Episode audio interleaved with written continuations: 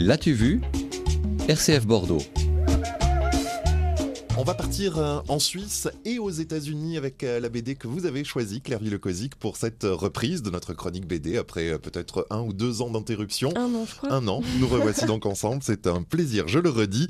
Vous avez sélectionné Calypso, c'est le dernier album de Causé. Et oui, on y trouve des héros d'âge canonique, le goût des réminiscences comme celui des rencontres nouvelles. Bernard Causandet, alias Causet, approche doucement des 70 printemps, mais il ne se lasse pas de jouer de la plume et du pinceau pour nous balader d'un bout à l'autre de la planète et de ses histoires. Dans Calypso, le nouveau Grand Prix d'Angoulême imagine les retrouvailles d'une actrice hollywoodienne en convalescence dans une petite clinique suisse avec son amour de jeunesse.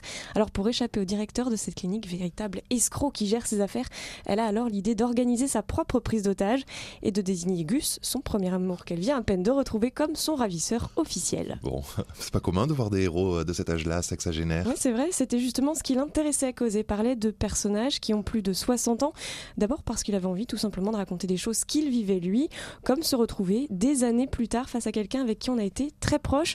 D'un côté, cette personne ne ressemble plus du tout à nos souvenirs, de l'autre, on a l'impression de ne l'avoir jamais quitté. Ensuite, parce qu'il en a un peu assez de ces héros et héroïnes de bande dessinée jeunes et beaux, trop formatés, trop stéréotypés à son goût. L'héroïne est donc une vieille dame qui a été admirée autrefois pour sa beauté, 40 ans auparavant, et qui est encore très belle sous le trait de Cosette. Une façon pour l'auteur de défendre cette idée que la beauté n'est pas forcément lié à la jeunesse. D'ailleurs, il trouve que certaines femmes qui ont parfois plus de 80 ans sont franchement très belles et qu'elles se sont même embellies avec les années. Et alors un mot du graphisme quand même, parce que Cosé, on le connaît pour ses albums très colorés, et cette fois-ci, Calypso est en noir et blanc. Et oui, il a accordé une grande place aux couleurs, il rompt alors ses habitudes, car il trouvait que les paysages de sa Suisse natale allaient très bien avec le noir et blanc, et surtout, en fait, il adore ça, confie-t-il. En bande dessinée, 99 fois sur 100, le noir et blanc, c'est du clair-obscur, c'est-à-dire noir pour les ombres, blanc pour la lumière.